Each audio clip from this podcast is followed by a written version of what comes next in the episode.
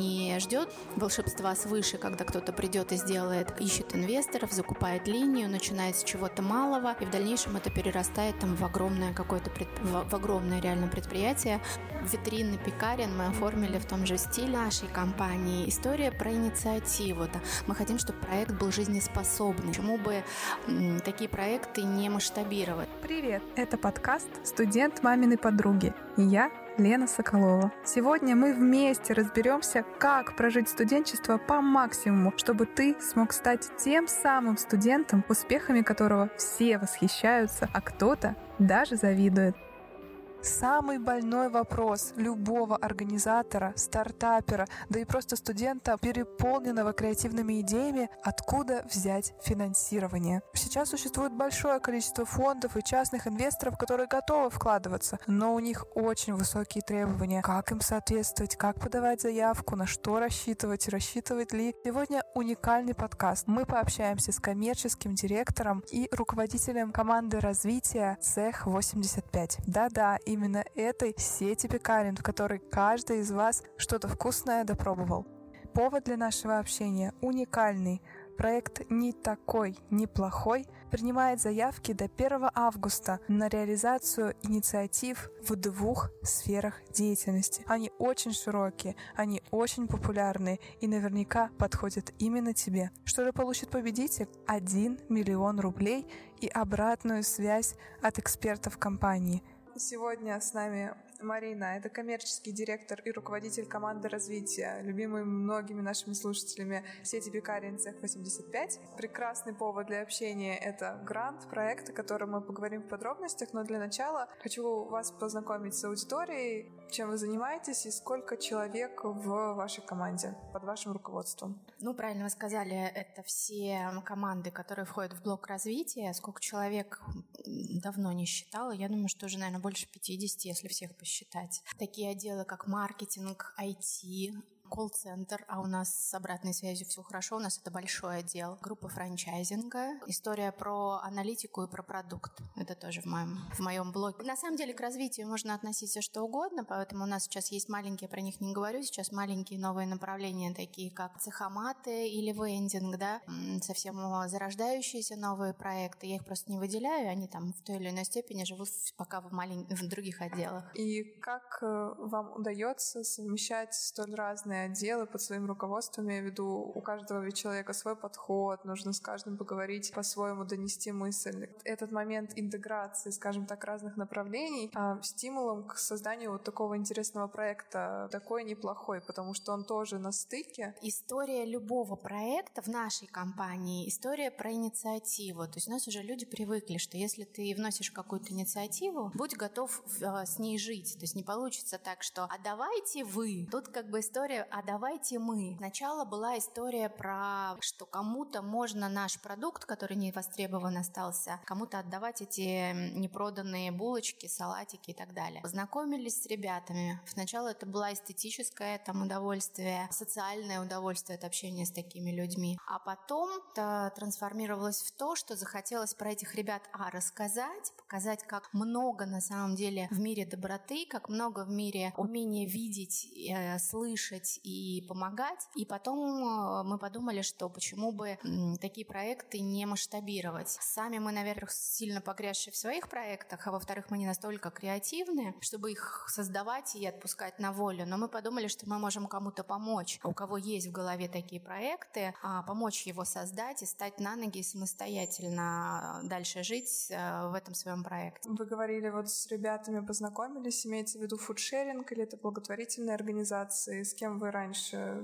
С чего все началось? К нам приходили много компаний, много организаций, которые говорили, а давайте вы будете нам привозить свою невостребованную еду. А как это организовать? Кто будет это возить? Как, какими силами, при том, что пекарня закрывается там в пол одиннадцатого фактически, да еще на ежедневной основе. Но вдруг появились там пара организаций и их волонтеры, которые сказали, мы приедем и все заберем. Это подкупает, и именно такими были ребята из uh, Дети Пабла, где их сами организаторы приезжали, мы согласовали с ними несколько точек, несколько адресов, куда прям на ежедневной основе приезжали или сами организаторы этого проекта, или их волонтеры, собирали это. Вот именно на такой почве мы и познакомились. Давайте представим, что вам нужно описать проект не такой неплохой одним словом. Какое бы это было слово? Мне кажется, это именно слово «доброта». А вообще в названии именно «не такой» тоже очень многое зашито, потому что люди очень сильно эгоцентричны стали, сконцентрированы на себе.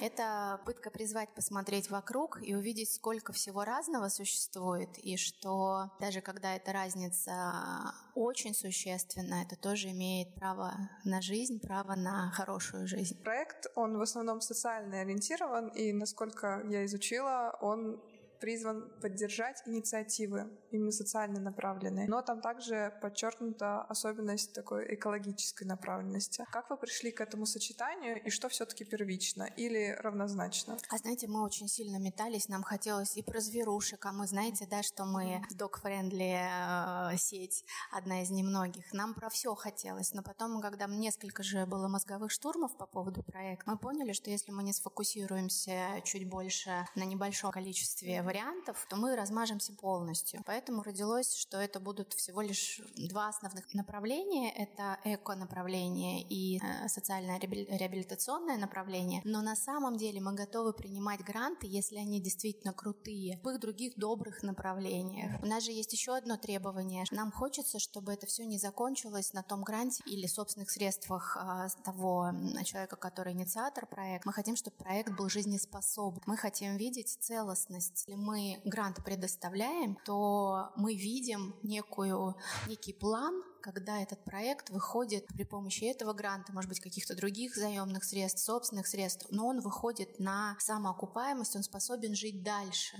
Вот это тоже одно из требований. Давайте сразу сейчас обозначим, потому что мы все говорим грант-грант, а еще не конкретизировали, что это выплата в размере миллиона рублей, то есть это достаточно значимая сумма а на реализацию проекта. На данный момент э, уже есть заявки, конкурс высокий, на самом деле не так много, как нам хотелось бы. А, там что-то порядка пяти э, действительно стоящих заявок. Еще на этапе подготовки, знаете, как обычно наши люди русские любят впрыгивать последний в последний момент. вагон. Да. Может быть, это и хорошо. Во-первых, нам не придется многим отказывать. Во-вторых, может быть, те, которые, ну, точнее, мы надеемся, что те не, то немного количество а, заявок, которые к нам поступают, они уже качественно оформлены. Потому что у нас там прям прописаны требования, примерная форма заявки есть. Но еще посмотрим. А, до 1 августа. До 1, да, да, да. До середины мы раз. А все ссылочки будут в описании, можно будет перейти посмотреть подробности. Но возвращаясь к критериям оценивания, один из ключевых, насколько я от вас услышала и посмотрела на сайте, это связано с долгосрочной, долгосрочной реализацией проекта, чтобы он не разово произошел, а все-таки имел продолжение. А еще какие критерии важны? Что наиболее важно ребятам подчеркнуть в своих проектах, чтобы это было отмечено? Ну, во-первых, мы все-таки компания пока не федерального уровня, а петербургская, поэтому нам бы хотелось в основном то добро, которое зашито в эти заявки и в эти проекты, оно творилось для нашего региона, то есть Петербург Ленинградская область. Во-вторых, вот да, перспектива что большее количество людей получит э, благо от этого проекта, тем выше вероятность, что этот проект будет одобрен и выбран в качестве грантополучателя. Ну вот это основные критерии. Будет ли более предпочтительный, например, проект, который уже имел реализацию до этого, и ему сейчас нужна дополнительная поддержка? То есть видно, что это актуально. Или э, новый проект, который вообще не имел ничего, но прекрасная идея. У нас нет таких предпочтений точно. Мы готовы рассмотреть и тот, и другой вариант. Другой вопрос, что если проект уже пытались реализовать и почему-то не получилось, mm-hmm. мы будем, конечно, внимательнее смотреть. Это только вопрос недофинансирования этого проекта или у него, кроме этого, были какие-то слабые организационные моменты. Сам организатор не дотянул во многом, и стоит ли ему тогда доверять в дальнейшем. Может быть, ему действительно идея крутая, но как организатор он не тянет, и ему нужна именно менеджерская помощь. И тут мы тоже готовы помочь. А то есть помощь не только вот материальная, но еще и в обратной связи? Обязательно, да, конечно. Прекрасно. Это наше условие. Мы в течение года оставляем по договору за собой право наблюдения за проектом, право упоминания о проекте, потому что нам важно отследить судьбу, конечно. Это прекрасно. Я отдельно прям хочется это отметить, потому что особенно для молодых, мне кажется, стартаперов, таких, кто только начинает, это самое главное, это вот такая моральная поддержка от экспертов. Это очень здорово. Сейчас очень большое количество проектов, и вам подаются заявки как раз на ваш грант. И, в принципе, сейчас культура стартапов, чего-то нового, она очень активно развивается. Отлично для вас. Был ли пример такого проекта, или сейчас вы за ним наблюдаете, который вас вдохновляет и кажется, что вот это очень здорово и хотелось бы поддержать. В нашей орбите проектов вращается очень много. Вот недавно мы слушали историю проекта про добрые крышечки доброты. Из э, желания помочь одному конкретному маленькому мальчику рождается огромный проект, который со временем начинает собирать там, миллионы рублей ежегодно помощи детям и выходит на самоокупаемость. Например, правление экологии, когда отдельно взятая личность понимает, сколько утилизируется я, которое могло бы идти на вторичную переработку. Человек не ждет, когда кто-то придет и сделает, ищет инвесторов, закупает линию, начинает с чего-то малого, и в дальнейшем это перерастает в, в огромное реально предприятие, которое специализируется уже на конкретных видах пластика и умеет с ним работать. Таких примеров достаточно много, вот сходу так э, сложно вспомнить, но мне кажется, сейчас активных людей с такой жизненной позицией, активной, их много. Да, сейчас действительно огромное количество активных людей, которые готовы менять этот мир к лучшему. Это благотворительных организаций, направленных на поддержку социальных инициатив и просто на улучшение качества жизни всех и каждого вокруг. Одна из таких организаций «Дети Пабло» и вдохновила сотрудников Цех 85 на реализацию гранта и поддержку новых инициатив. Поэтому я думаю, что нам стоит узнать об этой организации поподробнее. И, возможно, для тебя это будет новым открытием возможностей для волонтерства.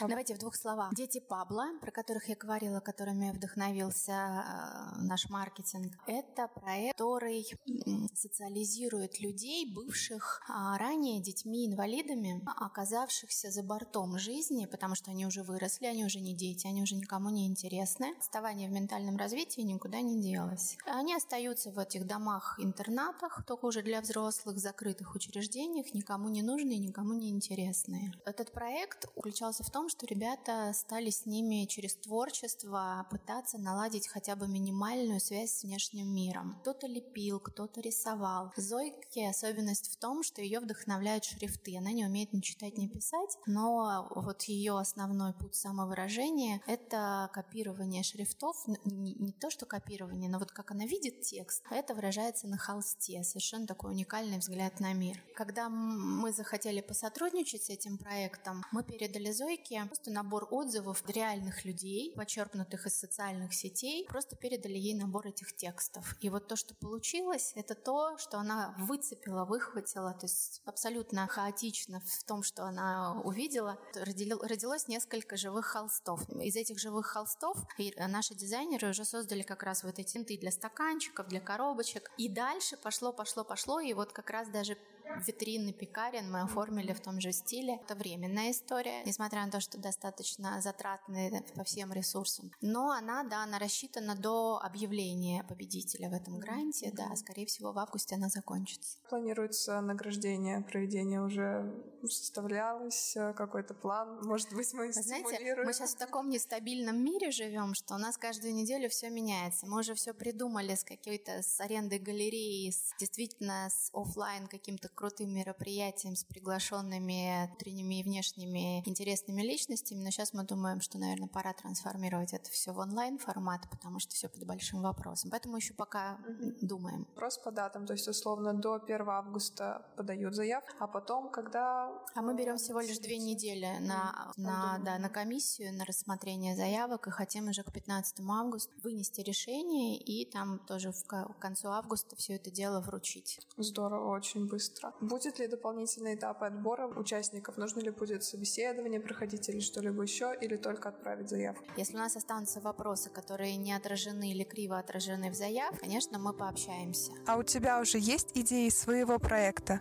Или, может быть, у твоих знакомых, тогда скорее переходи по ссылке в описании подкаста, заполняй заявку и реализуй свою идею в жизнь, потому что такие возможности предоставляются далеко не часто. Но это еще не все. Во второй части подкаста мы узнаем подробнее об опыте Марины, как она стала коммерческим директором, что она делала во время студенчества, какие рекомендации может дать тебе, текущему студенту, чтобы ты смог реализовать себя по максимуму и в дальнейшем помог воплощать самые интересные и полезные для общества идеи в жизнь. Но обо всем это в следующем выпуске. Это был подкаст «Студент маминой подруги». Я, Лена Соколова, желаю тебе отличного дня. Обязательно подписывайся на телеграм-канал и до встречи в следующих выпусках. Пока-пока!